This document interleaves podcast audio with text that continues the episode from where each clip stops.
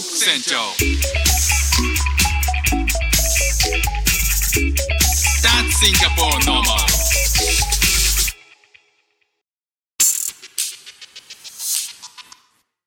どうもフック船長です。シンガポールで3歳と4歳の息子の子育てをしている主婦です。イラストに挑戦したり、歌を歌ったり、英語学習のことだったり、海外生活で面白いと感じた日本との文化や価値観の違い、そこから改めて感じた日本のすごいところなんかをお話ししております。えー英語のと、えー配信が連続してくるんですけど、この前、久しぶりに、えーもう数ヶ月、7ヶ月、8ヶ月ぶりぐらいに、えっ、と、英語学校に通ってた時の、まあ、友達と会ったんですよね。でその時に英語がなんかフック船長の英語がなんかめちゃくちゃ上達しててすごいびっくりしたんだけどっていうことを、まあ、そのあの中国人の友達と日本人の友達が2人とも言ってくれたんですよね。でいやあのめちゃくちゃ嬉しかったよっていう配信ではないんですけど まあまあそれも半分ありつつ、えーなんかなんでそんなに、えー、と上達をしたのかって、えーまあ、そのままね額面通り受け取らせていただいてごちそうさまでしたという感じなんですけど上達をしたという要因をね考えてみようかなというふうに思いましてまあ常日頃から、えー日々ね、あのー英語と接する機会をできるだけ増やして喋れるように喋れるようにっていうことを意識してきているのでまあそういったことはねあの常に考えてるんですよ。でえっ、ともうここ数ヶ月ぐらい確かに自分でも、えー自信が前よりついたなって思う部分があって、えーなんでなんだろうって考えた時に、えー僕はあの週5回のオンライン英会話に加えて Duolingo っていうアプリとか Language Exchange っていう、アプリを通して、まあ、日々できるだけ英語に接するようにしているのとあとは YouTube であの日本人がやってるんですけどその日本人が海外に住んでいていろんな人にインタビューをしている、えー動画があってそれを聞きながら、まあ、なんか食器洗ったりとか料理したりとかっていう風にしてたりとかして、まあ、できるだけね時間空いた時間は英語を浴びるようにはしてるんですよね。でそんな中でえっ、と覚えていく新しい語彙とか言い回しとかっていうのは、まあ、日々新しく吸収するんですけど結局なんかこう会話をしようってなった場合って自分の頭の中に入ってるその新しい記憶あ記憶とか語彙言葉とかの記憶をどうやってスムーズに引っ張り出すかっていう訓練でしかないなと思うんですよ。でその時に、えっと、できるだけやっぱり機会を増やしたい。でリアルでもなんかクラスメートの、えー両親にあクラスメートの親御さんに会ったりとかしたらそこでなんか「How are you?」とかって声かけてみたりとかできるだけそこで会話が続くように場所を変えても立ち話をするようにしたりとかっていうふうにはしていてだんだんとね経験値が詰めてくると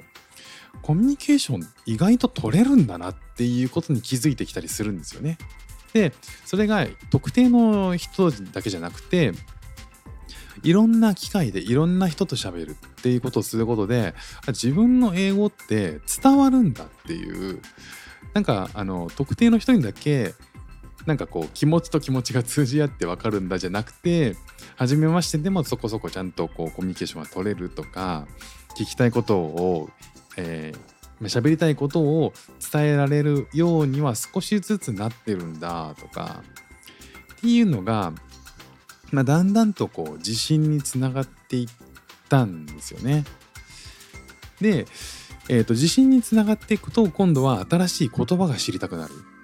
えー、と自分で基本的な言葉基本的な文法とかが、えー使えるように少しずつなってくると今度はあれも伝えたいこれも伝えたいもっとこういう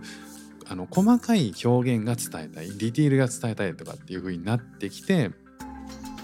よりなんかこう自分でその言葉を見つけ出したりとかその相手が、えー言いたいことを汲み取ろうとしたりとかするようになってくるっていうのが、まあ、成長の面白い変化だなと思いました。でその、えーと変化が見られてきた時にあっと気づいたのは相手に、えー聞き聞こ聞き取れなかった部分を聞き取れなかった部分ってどこなんだろうがちょっと分かるようになってきたんですよ。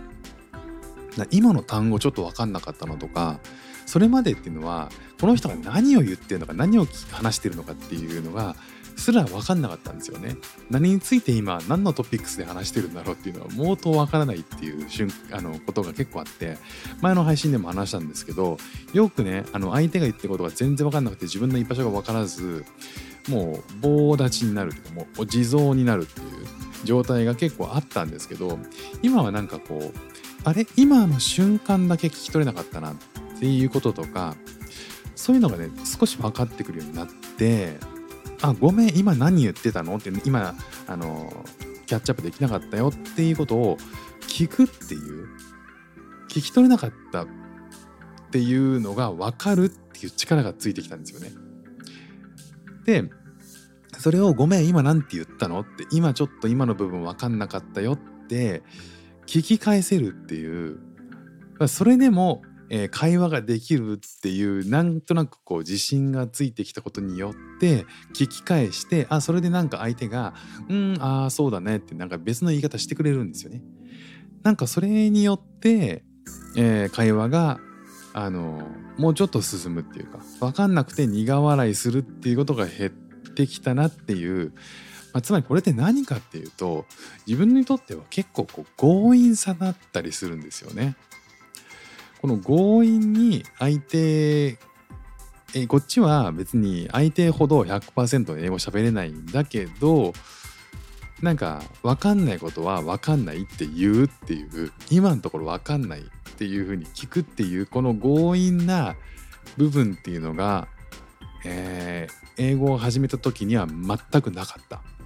自分が喋れないから申し訳ないっていう。今自分があの聞き取れなかった意味がかい、えー、理解できなかった部分は申し訳ないっていう気持ちがあったんですけど今はねほぼないんですよ。ないないこともないけど聞き返せばいいやっていうなんか変な図太さが生まれてきたっていうのはなんか面白いポイントだしなんか日本人がもともとこうえー、気遣う相手を気遣っておもんばかって相手が言わんとしてることを理解することが美徳っていう部分は自分も持ってたんですけどそういう部分がむしろ英語の上達の足を引っ張ってるっていうこともいや十分ありえるなってこれは特性、えー、としてありえるなっていうふうに思ったんで僕がもしそのこれから英語を勉強したいっていう日本人を、えー、応援しようと思ったら図太くなるっていうこと結構大事だなっていうことをねあの伝えていこうと思いました。まあ言っても、えー、まだまだ、えー、これから学んでいかなきゃいけない途上途上の、えー、スキルの身なのでこれからもっともっと喋るようになっていきたいなっていうふうに思っています。ということで今日も聞いていただきましてありがとうございました。フック船長でした。じゃあまたね。